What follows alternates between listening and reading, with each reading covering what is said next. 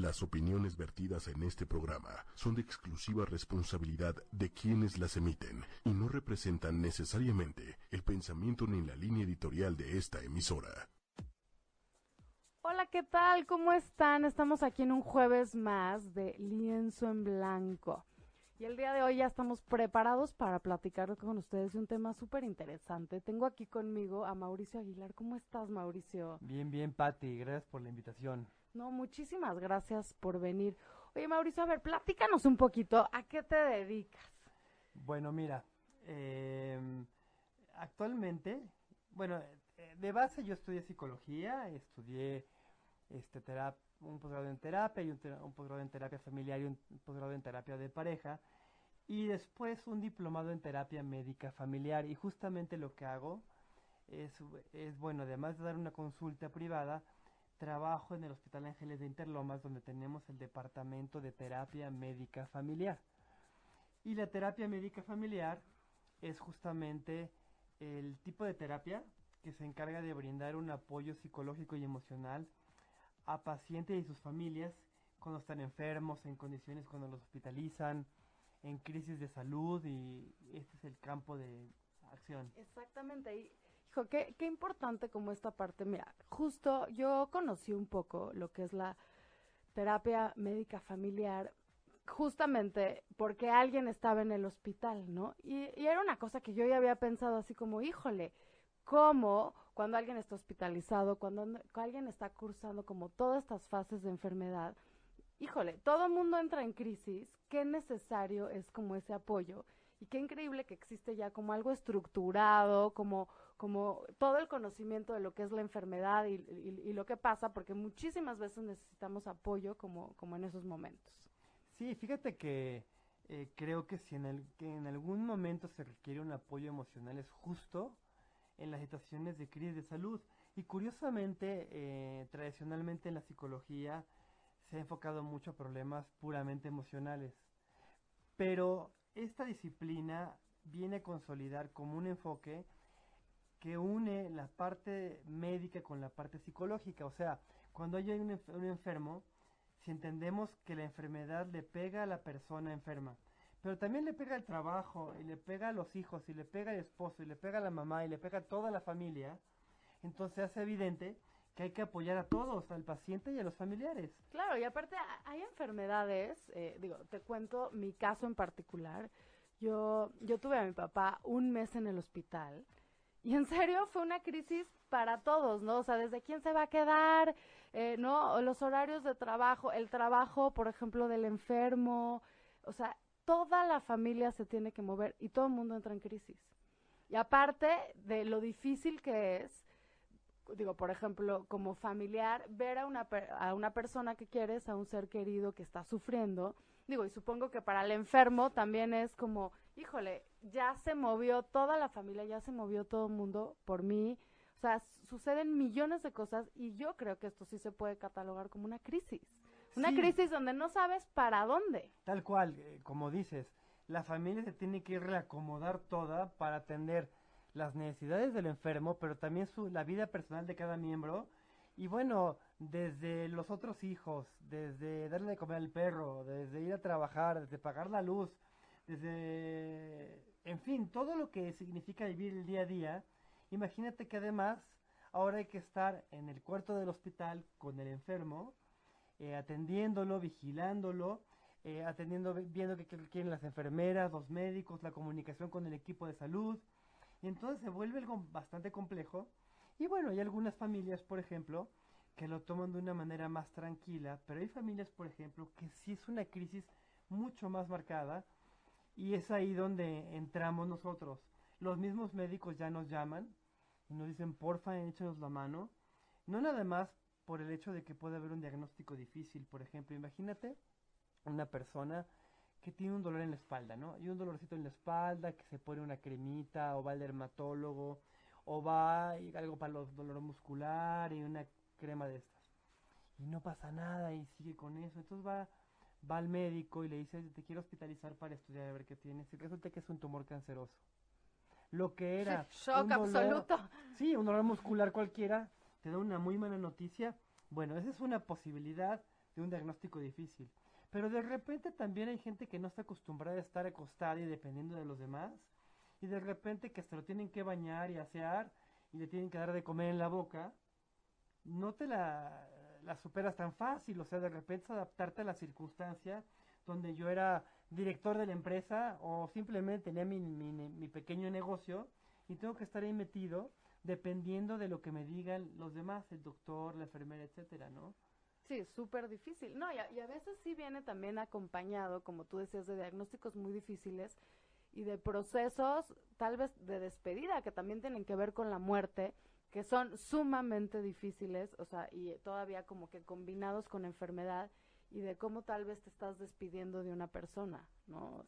Sí, eh, el de repente recibir un diagnóstico complicado te confronta con toda tu vida, con lo que querías hacer, tus planes, con lo que hiciste o dejaste de hacer.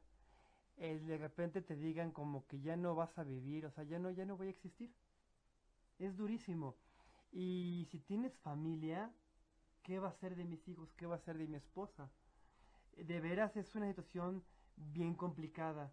Y, y bueno, este, nosotros, por ejemplo, siempre tratamos de indagar cómo les fue a las familias en hospitalizaciones anteriores o con los médicos, porque dependiendo también cómo vivan esas experiencias previas, te va a hablar para entender cómo van a vivir actualmente la situación de enfermedad. Claro, como qué herramientas tienen, ¿no? Claro, a lo mejor el diagnóstico no necesariamente es el peor, a lo mejor es un cáncer manejable, pero resulta que en su historia familiar, los que tuvieron cáncer todos fallecieron.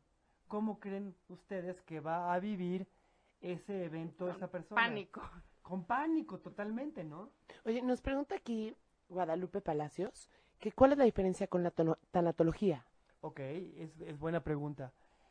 Terapia médica familiar incluye el, también como la tanatología, el apoyo en los duelos y las enfermedades terminales, pero no nada más eso.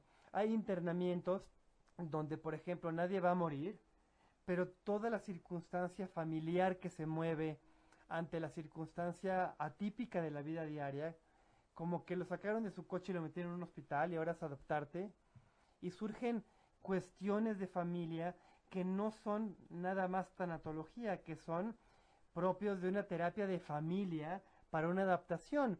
Y así como hay familias muy sencillas de funcionamiento, hay familias con problemas desde antes que se surgen y se vuelven a agudizar en el momento de la hospitalización. Claro, como un poco contestando también la, la, la pregunta de Guadalupe, o sea, a mí me tocó eh, ayudar a alguien, por ejemplo, en una familia donde hubo un intento suicida. Y entonces, digo, gracias a Dios, o sea, todo estaba bien, esa persona no murió, pero obviamente todo esto movió muchísimo y, y esa persona seguía en el hospital vigilada, ¿no? La, la, la iban a dar de alta en pocos días y entró justo el equipo ¿no? En, en, en el Hospital Ángeles, sirviendo como un apoyo impresionante, ¿no? Entonces aquí no iba a haber eh, una muerte, digo, se, se habló de la muerte porque obviamente era un intento suicida, pero eh, era como un apoyo para la familia en una circunstancia difícil, en un momento de No. hospitalización. Y aparte, o sea, pon tú, si es la hija, o sea, también el apoyo para la mamá, para poder vivir tranquila de, de, de la ansiedad de a lo mejor no saber que lo está volviendo a intentar o, ¿no? Es que o sea, se abren, se abren muchas cosas. O sea, creo que en la enfermedad o, o cuando sí la muerte aparece por ahí o por lo menos, o sea, eh, ¿cómo se llama? Coquetea ahí con, con la familia, ¿no? De- y, o eh, cualquier situación, eh, ¿cómo se llama? Donde se requiere una hospitalización, realmente mueve muchísimas cosas. Por ejemplo, eh, tú hablaste de un caso de intento, pero por ejemplo, es una circunstancia de una familia que no esperaban esto, fue algo inesperado. No se habla de muerte, no se habla de una cosa así tan grave, pero el simple hecho de la enfermedad y de que esto mueve a la familia, como decíamos al principio, a veces implica que hagamos un trabajo de familia a, de- a todo nivel y con toda la intensidad, porque vamos a suponer, la mamá enfermó, pero resulta que hubo una hija que siempre estuvo cuidándola y siempre se quejó de que a lo mejor, por ejemplo, los hermanos nunca la apoyaron tanto como ella, Sí que ella se estaba echando el paquete, el ¿no? paquete, pero el hermano dice, sí, pero ¿quién paga la cuenta? y yo me tengo que ir a trabajar para pagar la cuenta. Y surgen las rivalidades de los hermanos, por, por ejemplo. Y así como eso, surgen las dificultades, por ejemplo, un hijo que nunca estuvo y que tuvo una relación a lo mejor con su mamá muy difícil desde muy chico, y viene ese problema y empieza a sentirse muy culpable. Entonces, hay muchos temas, además del apoyo tanatológico que se dan, propios de un apoyo familiar, terapia individual a veces, ¿no? O terapia de pareja, por ejemplo. Claro, a mí, yo, yo también supe de un caso donde un hijo, eh, o sea, enferma, tenía una meningitis, no sé qué, estaba, estaba en terapia intensiva, o sea, bastante grave, ¿no? Y los papás se acababan de separar, ¿no? Entonces tenían que estar como realmente enfrentando todo esto de la separación en una circunstancia muy difícil, donde aparte tenían que estar unidos, ¿no? Entonces todo esto genera, que generó crisis en todo el mundo. Sí, sentimientos de culpa, me puedo imaginar. Esto es culpa porque hemos generado problemas en casa de los papás y por eso se enfermó nuestro hijo. O sea, aunque hay una razón médica, las personas pensamos muchas cosas y de repente podemos pensar, esto fue por mí porque un día le grité, o porque un día me, la verdad, hablé muy feo, o porque hemos estado peleando mucho y será por llamar la atención. Este, en fin, hay muchas cosas que se juegan en estas cosas. Claro, y, y podríamos decir que la enfermedad nos pone muy vulnerables. ¿no? O sea, es, es un momento donde necesitas muchísimo apoyo. La enfermedad, ya sea en ti o en alguien que tú quieres, te, te, en ese momento estás vulnerable. Estás vulnerable. eh, había, hay personas, por ejemplo, que a lo mejor tienen un diagnóstico muy fácil, pero no toleraron, no toleran fácilmente estar en un hospital y empiezan a sentirse muy tristes y muy vulnerables. Pero aparte de la vulnerabilidad, no nada más es emocional, hay una vulnerabilidad física real donde tienes que aprender a volver a caminar o tu estómago tiene que, tu, tu intestino volver a digerir y tengo dieta blanda y, y hay gente que de veras tú te das cuenta que se empieza a sentir como si fuera un niño chiquito, ¿no? Y quiere que lo apapachen a veces, ¿no? Claro. Eh, Nos pregunta um, Guadalupe que si el acompañamiento de la terapia familiar solo es mientras estás en, mientras estás en el hospital o ahí agarras a los pacientes y luego ya... Bueno, eh, nosotros eh, apoyamos durante la hospitalización. Quiero aparte decir que el arreglo con el hospital y el departamento de terapia médica familiar nos paga el hospital, no tiene costo para el paciente. Esto es importante aclararlo porque entonces cuando el paciente se va, nosotros les decimos que si necesitan apoyo que no duden en comunicarse con nosotros. Posteriormente que se van del hospital, tenemos el acuerdo a que podemos dar algunas sesiones sin costo y después si quieren contar con nosotros cobramos las sesiones, si hay un apoyo posterior. Pero eh, es delicado en términos de que no se preste como para que yo me agarre a todos para cobrarles mucho dinero y quedarme con los pacientes. Claro, Pero, pero, sí hay un apoyo posterior. o sea, ¿cómo le haces para...? Porque el promedio de la gente que dice, sí, quiero apoyo, ¿cuánto tiempo está en el hospital? La gente que está en el hospital puede variar desde unos días hasta meses. ¿Y cómo le haces si se queda solo unos días para entender, o sea, para, o sea, empezando por entender cuál es la situación, ya sabes, y luego poderla trabajar? Bueno, para eso estudiamos justamente todo lo que implica una familia, lo que implica el impacto de una enfermedad, lo que implica el tipo de enfermedad, si es enfermedad crónica, si es enfermedad aguda, si es de corto plazo, si es de largo plazo. Y si es de por corto plazo, hacemos como una apreciación diagnóstica rápida para entender lo que pasa, hacemos el vínculo muy rápido con ellos y entonces ya nos damos un panorama rápido de un mapa familiar y de la situación que van viviendo para entender qué necesitan. Además, como colaboramos con los médicos y con el equipo de salud, sabemos muy bien qué está viviendo a nivel de enfermedad y qué va a pasar con el tratamiento y con su enfermedad.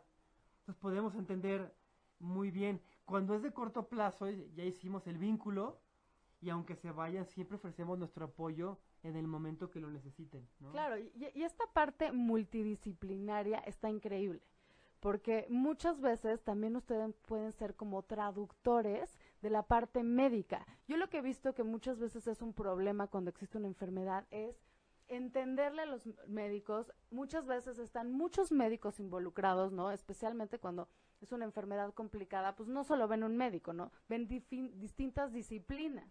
Y entonces a veces hay hasta como puntos de vista contradictorios, decisiones importantes que se tengan que tomar y entonces personas capacitadas que entiendan esos términos médicos, que tengan contacto con esos médicos, realmente hacen, ¿no? Como un trabajo multidisciplinario que puede tranquilizar muchísimo las cosas o hacerlo por lo menos más llevadero.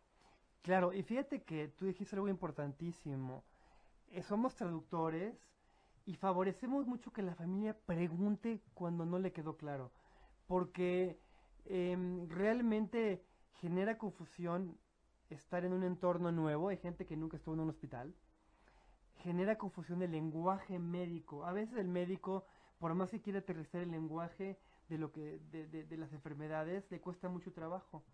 Y de veras es favorecer que la familia se vuelva como muy autónoma, que pueda decir, sí es cierto, yo voy a preguntar, doctor, no entendí, ¿me lo puede repetir, por favor? O sea, verdaderamente es como bajar la confusión, la confusión porque dentro de un hospital el tiempo pasa diferente no es lo mismo cómo pasa el tiempo, a ver si me explico, cómo se siente el paso del tiempo en terapia intensiva a en urgencias. En urgencias todo es rapidísimo. Rapidito, urgente, intervención en crisis. En, terapia intensiva estoy sentado afuera, mi, mi paciente está dentro de ese lugar, no tengo todavía mucha información, estoy esperando y tiene como otro ritmo. Y de repente este, eso genera como confusión de qué va a pasar, qué, qué hago, y, salgo de aquí, me puedo mover de aquí, pero no me quiero mover porque mi paciente está aquí al lado, pero tengo que salir. Eh, sí genera mucha confusión todo lo que pasa, todo el entorno, los horarios son distintos, el día y la noche no se sienten como cuando uno sale a la calle. Claro. ¿No? Eh, todo... No, y también puede haber como muchas intervenciones nocturnas, ¿no? Entra la enfermera, no sé qué, o sea, entonces también interrumpe la noche, o sea, eh, y eso ya te corta el tiempo de una manera distinta. Me despiertan, por ejemplo, para hacerme análisis de sangre, para analizar la sangre en cómo estoy yo, eh, los horarios de comida son distintos. Sí, todo No estás acompañado todo el tiempo, ¿no? Exactamente. De repente momentos de soledad, o hay al revés, momentos donde llegan 10 y yo quiero estar solo. ¿En terapia intensiva? qué, Lo que pasa es que en terapia intensiva, aunque normalmente y comúnmente en todos los hospitales hay horarios muy definidos, eh, la terapia intensiva en el Hospital Ángeles de Interlomas es una terapia abierta. Y al menos que estén en procedimiento, permiten que entren los familiares a ver a sus pacientes. Mm. Esa es una novedad también de la terapia intensiva. Ay, se me hace maravilloso, porque la verdad, hay veces que a lo mejor tu familiar está ahí adentro sufriendo, no sabiendo si se va a morir, si va a vivir, y aparte, en silencio, que a veces el silencio es duro, ¿no? Es el, acompañamiento, ¿no? Sin estar acompañado, o sea, la base me hace Con el silencio duro o con el sonido de la maquinita al lado, ¿de qué? La bomba. Que eso, está peor que el silencio. La bomba de infusión, ¿no? O, o, de repente lo que decíamos, entran familiares, pero desde cuando tú estás afuera como familiar y vas a entrar a terapia intensiva y te dicen que te tapes el, tapabocas, la bata, todo el procedimiento y el ritual para entrar. Si nunca viste a tu familiar, vamos a suponer, lo viste caminando y platicando el sábado anterior, y entonces a ver al familiar y ahora está conectado un tubo a una máquina y está entubado y no puede hablar y lo veo demacrado, la familia entra angustiada. Entonces nosotros lo que hacemos, por ejemplo, es ayudarlos a estar más tranquilos, les ayudamos a entender que en terapia intensiva lo están ayudando y que todos esos aparatitos que tiene, que está conectado, son sus aliados y que saben para ayudarle y ayudarle a que estén más tranquilos. Y a veces los acompañamos a entrar como para contenerlos mucho y favorecer mucho que se sientan más relajados cuando estén comunicándose con su familiar que no les puede contestar, por ejemplo. Claro. No me dice nada. Y, y lo veo muy raro así, acostado y ¿sabes? Claro, como estas situaciones también como, como en quimios que, que pierden el pelo, o sea, cambian su apariencia física, o sea, puede ser como también muy difícil. Esa es parte de las pérdidas del cabello, por ejemplo, o, o si no hay cáncer y no hay quimio, eh, el tema del desgaste hospitalario, que está más delgado, si se prolongó la hospitalización, pues se le ve que ha perdido fuerza. O si no saben lo que tiene, ¿no? O la incertidumbre. esa incertidumbre debe ser muy difícil Claro, y de repente cuando estás en un hospital, pues el médico va a estudiar lo que tienes, pero no necesariamente lo conoce en ese mismo día, sino hay un proceso de estudios y los estudios tardan cierto tiempo para que vengan los resultados y que saquen un diagnóstico. Entonces ese tiempo entre que están estudiando para saber qué pasa, sí es un momento de mucha incertidumbre y mucha angustia, ¿no? Claro. Y supongo también, Mauricio, que tienen como un trato muy especial con los niños, porque también los niños en la familia, especialmente cuando uno de los papás está enfermo, ¿no? O si el niño está enfermo, eh, necesitan muchísimo acompañamiento para entender muchas cosas, desde los tubos, lo que está sucediendo, la angustia que se hace y todo lo que se genera a través de los niños. Efectivamente. Para empezar, cuando un chiquito está mal, creo que es el dolor, dolor, más grande para cualquier padre, ¿no? Me imagino, sí. Es durísimo. Además, este, cuando el niño tiene que adaptarse al hospital, a que lo inyecten, a que le saquen sangre, a la sonda que le conectaron, a los cambios de horario, a ver el de bata blanca, a ya no estoy en mi casa, en mi cuarto, y mi mis tele, juguetes, A las juguetes, inyecciones. a las inyecciones. sí, procedimientos dolorosos. Ahí, por ejemplo, es ayudar mucho a los papás, mucho a la mamá, al papá, a los hermanos, a saber cómo contenerlo, ya no, a no transmitirle su propia angustia al niño, ¿no? Y entender que si está muy lloroso y no quiere comer, pues también es parte del impacto de lo que está viviendo ese pequeñito, ¿no? Pero si la familia se tranquiliza, van a ayudar mucho a ese niño que se pueda tranquilizar también, ¿no? Eh, en fin, cuando hay chiquitos hospitalizados, la angustia es bien grande de esos papás. Y si los papás, por ejemplo, bueno, circunstancias es cuando también parejas que llegan a tener a su bebé al hospital y las noticias no son muy buenas y puede llegar un nacer un chiquito con un problema o de repente hacerse como muy caótico el asunto porque no es un parto muy normal, sino que se presentan desafortunadamente circunstancias difíciles también, donde pues es el, nace el bebito y tiene que entrar automáticamente a, un- a la unidad de cuidados intensivos neonatales. con Claro, y, en un momento, o sea, de manera muy rápida, te tienes que enfrentar a situaciones dolorosas y difíciles y boom, ¿no? O sea, y, y- y no, no tienes ni la cabeza. como que no avisa y de repente viene lo inesperado. Un hospital tiene esa circunstancia, que de repente lo que tú pensabas puede cambiar. Y es propio de los hospitales, ¿eh? de cualquier hospital. O sea, lo que parecía ser una hospitalización muy cortita se vuelve una hospitalización larga. Si de repente yo salí de la terapia intensiva y subo a otro piso donde, ay, voy mejorando, pero de repente se me bajó la presión y tuve un ataque cardíaco que no le gustó al doctor y baja la terapia intermedia.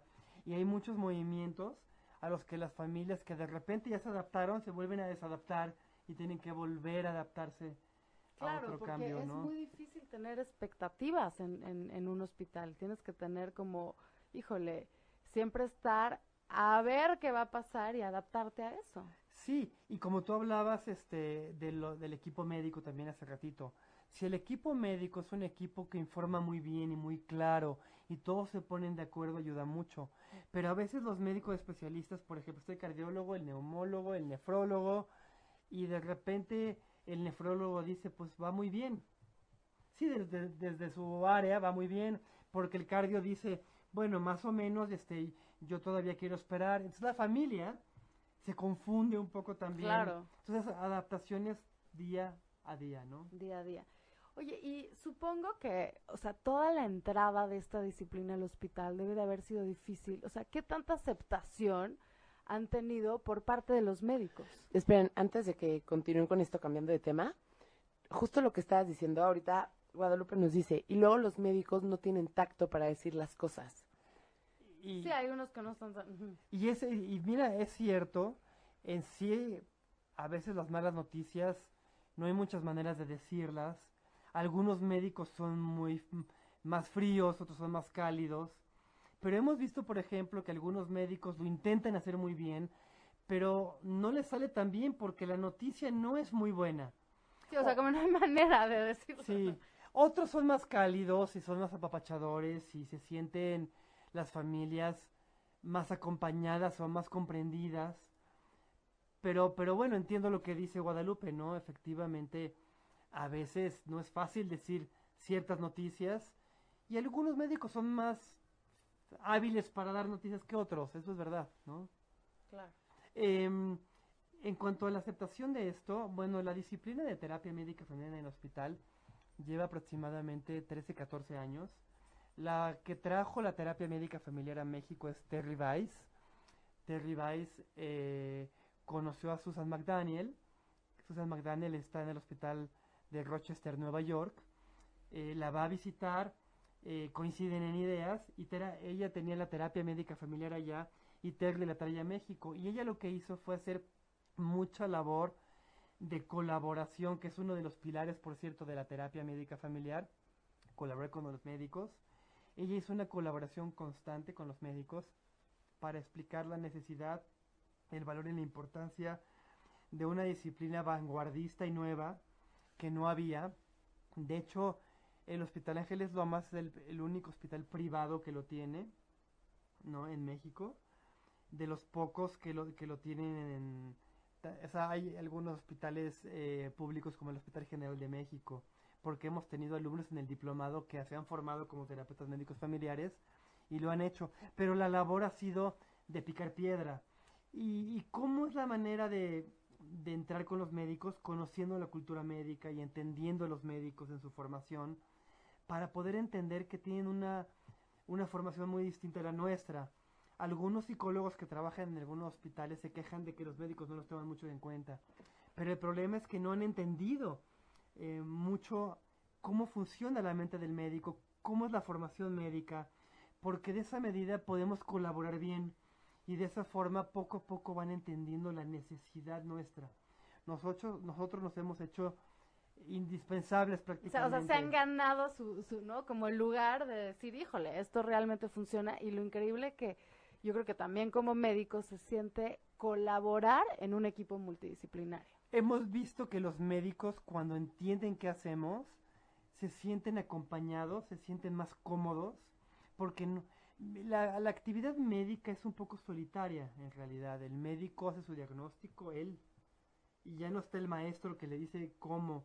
Aunque tienen equipos de salud, y equipos de reuniones de trabajo, de cualquier manera, tiene una parte un poco solitaria saber que cuenta con nosotros y en momentos críticos, cuando va a dar malas noticias, por ejemplo, saber que podemos estar presentes y que vamos a contener a la familia. Hemos tenido médicos que, que nos tocan la puerta y nos piden un espacio para hablar de lo que está pasando con este, con este paciente y con esta familia y, y nos pregunta cómo manejarla mejor. Y le explicamos cómo con esa familia puede dar información o cómo puede aproximarse a ellos. Claro. O le informamos, esta familia es así, así, así, dirígete con este familiar que es como el líder de la familia, él te va a escuchar mejor y la opinión de él es muy importante para los demás, por ejemplo, ¿no? Entonces también favorecemos el vínculo entre familia y equipo médico, ¿no? Claro, y no, y me imagino, y también puede ser hasta entre médicos, ¿no? Me imagino que ustedes son un vehículo que realmente facilita, hace la comunicación más fluida, efectiva, ¿no?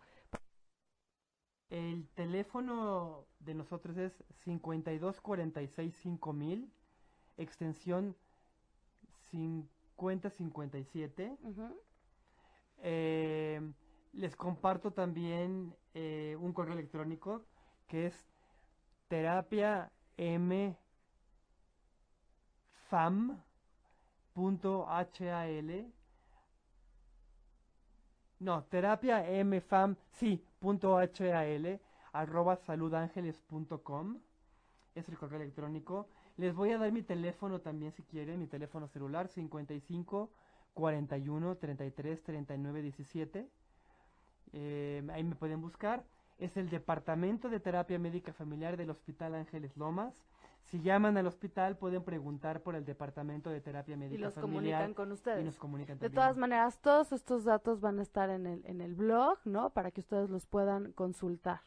Eh, algo nada más importante para terminar, para los interesados en el diplomado, la inauguración del diplomado, la inauguración del diplomado va a empezar el 13 de febrero. Si alguien quiere entrar, comuníquese pronto. Si a alguien se le complica para el 13 de febrero, el primer encuentro académico empieza en marzo. Entonces hay un poquito de margen Para los Para- interesados, bueno, nos pueden buscar. Oye, fíjate que hay. Bueno, ah, aquí estoy. Fíjate que Brenda Sánchez nos dice, yo estuve grave a causa de negligencia. Mis papás se quejaron y el médico me torturaba y me decía, a ver si tu familia se vuelve a quejar. Tengo pánico de regresar a un hospital. Bueno, Me imagino. yo entiendo perfectamente si ese médico tuvo ese mal manejo, ¿no? Entiendo la angustia de estar hospitalizado grave y que te diga una cosa así.